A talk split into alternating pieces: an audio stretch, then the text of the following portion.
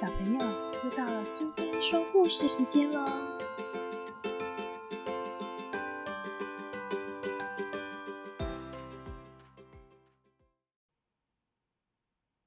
今天我们要讲的故事是《大熊校长》，作者是金野仁美，绘者是井本荣子，译者是周瑶平，由小鲁文化所出版。每天早上。大熊校长都充满活力的迎接孩子们上学。早安，早安，早早。小羊同学早，早安。要勇敢一点啊！看看你什么时候能大声的说出早安。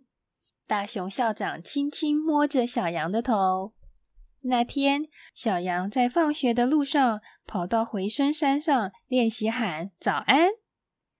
他练了一次又一次，却怎么样也没办法大声的喊出来。大大的声音让小羊觉得很悲伤。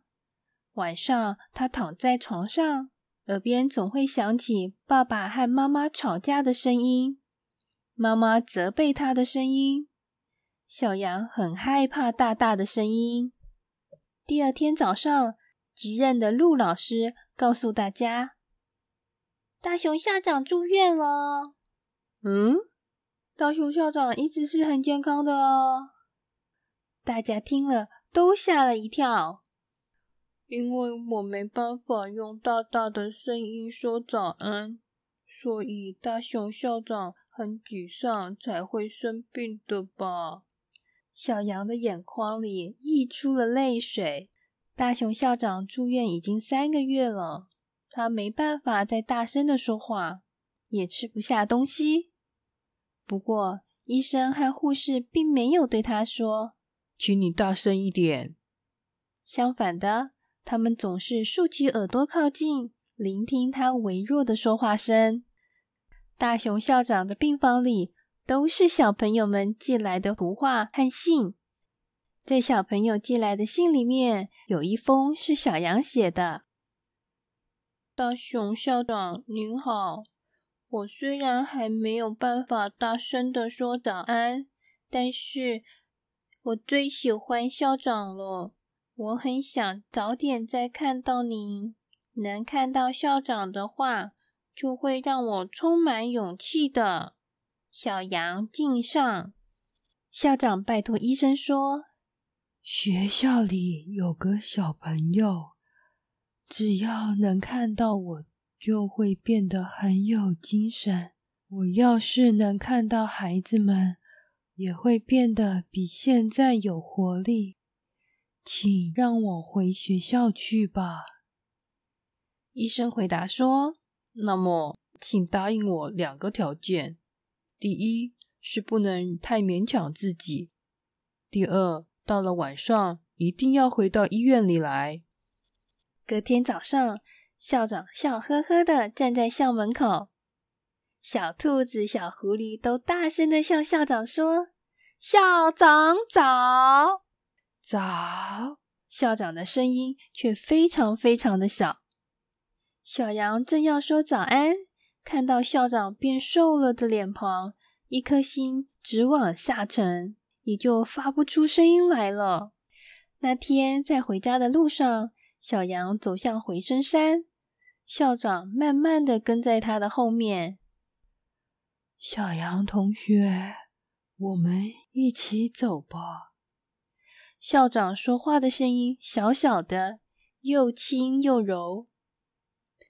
我生病了以后，明白了一件事：有时候虽然想要大声说话，却不能够做到。我是第一次有了这样的体验，小羊同学，我一直要求你要大声说话，实在是很不好啊。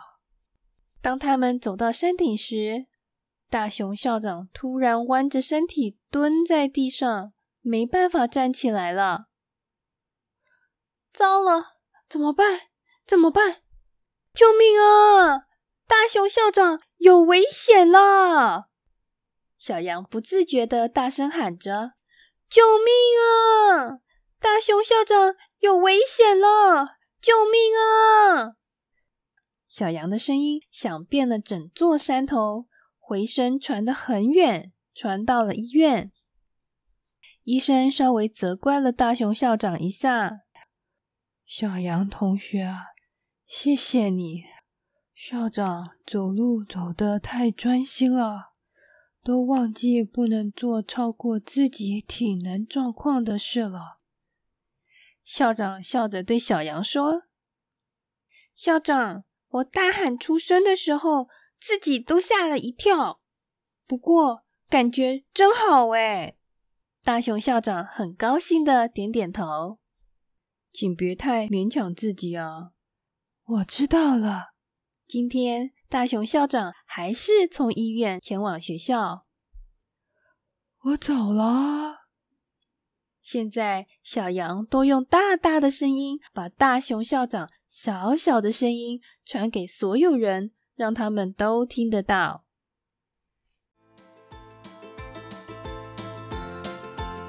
喜欢今天的故事吗？如果你喜欢苏菲说故事时间，别忘了追踪并分享频道哦！谢谢聆听，下次再见。